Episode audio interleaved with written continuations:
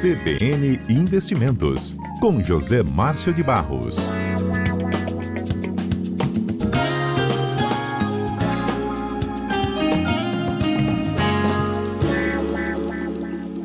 Zé Márcio, você vai conseguir falar hoje ou está de olho no jogo do Fluminense aí também? Não tô não, Mário. Não, além de não ser o Fluminense, eu tô, eu tô trabalhando, não tenho condições de, de assistir, não. É, um minuto de desatenção perde dinheiro na perde Bolsa de Valores. Ô, ô, Zé, a Bolsa teve um ano muito bom, né? E pode ser um ano promissor também para 2024, ou não foi tão bom assim? É, o ano foi bom, Mário, para a Bolsa. O índice Bovespa está subindo até, até hoje, até agora, nesse exato momento, 20,95% até o pregão de hoje. E as perspectivas para 2024 também são de alta, né? O indicador bateu ontem um recorde de pontuação com 132 mil pontos. Nunca, nunca tinha alcançado esse patamar. Algumas instituições financeiras já esperam aí uma, uma valorização de 15% da Bolsa Brasileira em, em 2024, levando o índice aí para 151 mil pontos. E outras, como é que são as coisas, né? Cada um tem a sua visão. Tem uma instituição financeira é, do exterior, a Goldman Sachs, que ela diz que a Bolsa Brasileira vai cair 8%. Né? Então, existe aí apostas em, em todo sentido. Né? Mas falando um pouquinho sobre o índice da Bolsa, sobre o Ibovespa, Mário, trazer para os nossos ouvintes hoje, a, a Bolsa a, a brasileira ela comercializa em torno de 400 ações 400 empresas, né? Tem também lá 100 ações de empresas estrangeiras, que são os ADR. Destas 400 empresas, 86 que mais é, são as mais movimentadas, que a gente fez mais é, comercializadas, elas formam o índice Bovespa. Né? Então, uh, Petrobras, Bradesco e Eletrobras, eles têm ações PN e ONs que estão dentro de Bovespa. Então, são 86 papéis, mas são 83 empresas, já que três empresas têm é, ações PNs e ONs. Né? A atual carteira do Ibovespa está em vigor desde setembro. A carteira muda a, quadra, a cada quatro meses, ela é quadrimestral a, a modificação dos papéis. Nesse, nesse, atual, de, nesse atual quadrimestre, né, cinco ativos eles têm uma representatividade muito grande, 30, representam 36% do índice, por exemplo. Vale do Rio Doce, Vale, a antiga Vale do Rio Doce, Vale agora, né? Ela representa quase 15% do índice.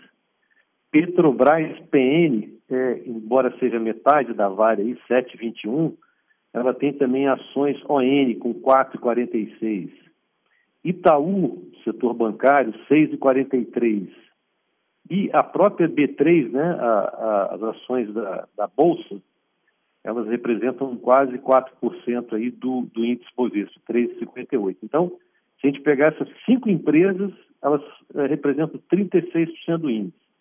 E como é que é o restante, então, Zé Márcio? Como é que está distribuído uh, os 83 papéis, né? 64% do índice está dividida entre os 78 papéis restantes. Em termos de setor, né, o setor mais é, é, importante, mais predominante, não é que seja importante, mas é, com maior participação é o setor financeiro, com quase 23%, 22,76%. Então, a gente tem bancos como Banco do Brasil, Bradesco, Itaú, Santander, Cielo, BTG, então a representatividade de bancos é muito grande. O setor de petróleo, gás e petroquímico representa 15% do índice Bovespa.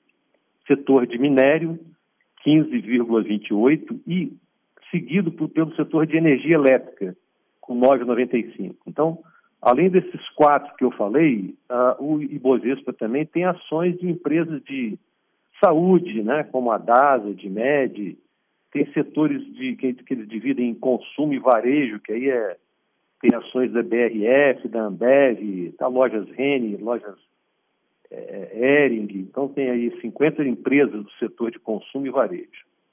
Holding, só holding tem 36 empresas, né? O setor imobiliário e construção também tem 32 empresas. Agora, que tem mais, a maior participação são empresas do setor industrial, com 54 empresas, né? E aí aquelas que não têm classificação, elas são 71 empresas. Então, uh, o principal uh, setor representativo do Ibovespa hoje é o setor financeiro. E aí as pessoas poderiam perguntar, Márcio, e a Bolsa Brasileira vis-à-vis a algumas bolsas no exterior? Né? Para a gente não falar de, de todas aí, de muitas, eu escolhi aqui em torno de oito, cinco, seis principais é, é, bolsas ao redor do mundo, como é que eles operaram aí nesse ano de uh, ah, 2023. E praticamente todas elas, essas que eu, que eu mencionei, que vou mencionar aqui agora, elas operaram no azul, operaram em alta, né? Uh, por exemplo, o índice DAX, que é o índice da Bolsa da Alemanha, subiu quase igual ao Ibovespa da Bolsa Brasileira, subiu 19,93, está subindo, né? Tem ainda três pregões para finalizar o ano. 19,98% a Bolsa da Alemanha. A Bolsa da França 16,92 também sobe bem. A bolsa da Índia praticamente igual à bolsa francesa com 16,87.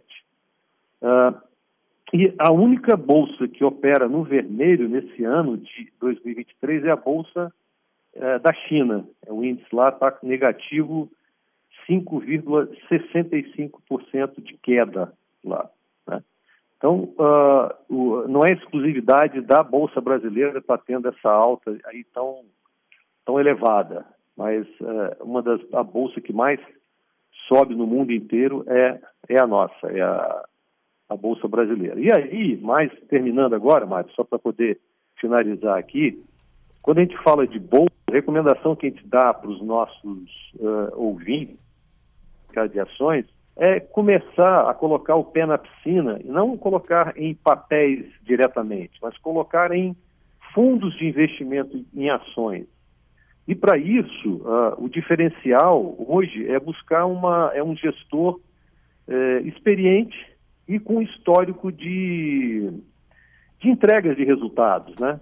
É aquele gestor que já mostrou no ano passado que ele teve um grau de acerto é, elevado, né? O histórico dele em outros anos ele conseguiu passar aí pela pela pandemia, pela, pelas eleições, pelos aspectos políticos que influenciam, né, repercutem no mercado de ações.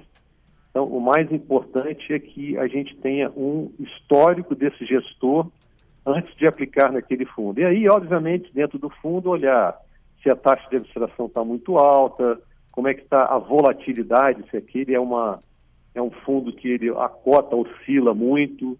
Então, esse tipo de dica é uma outra, é, é muito importante que os investidores acompanhem antes de entrar naquele fundo e tomar a decisão de, de aplicar naquele fundo de, de ações. Perfeito, Zé Márcio. É, foi aprovada né? a reforma tributária, a mudança na cobrança de impostos aqui no Brasil. Isso não afeta muito os investidores assim, não, Zé Márcio? A ponto da bolsa subir ou cair, ou é um efeito mais a longo prazo que a gente vai perceber? Ele afetou, ele teve uma repercussão imediata, mas ele tem, assim como ontem foram duas coisas, né? Essa aprovação da, da, da reforma e a outra foi a nota de crédito do Brasil que uh, foi melhorada, não só soberana, como algumas empresas que compõem o Ibovespa. Então, isso, de alguma forma, era o que os investidores estavam esperando, porque o que, que acontece, Mário? Nem todo mundo tem condições de ficar o dia inteiro debruçado sobre um terminal de bolsa para acompanhar. Então, esses, eh, essas informações que ajudam na tomada de decisão, é, isso é muito importante para o investidor.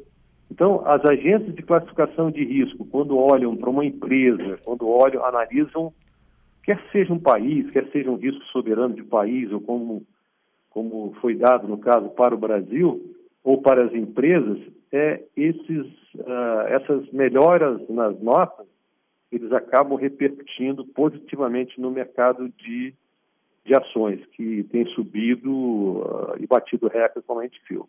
E, por outro lado, o dólar. Né? O dólar tem é, ficado um pouco mais comportado, por exemplo, o dólar vai encerrar o ano de 2023 com uma queda aí de quase, quase 8%, né? em relação ao princípio do ano. Então, isso também é, tem ajudado até no, no, no, aspecto de inflação, né?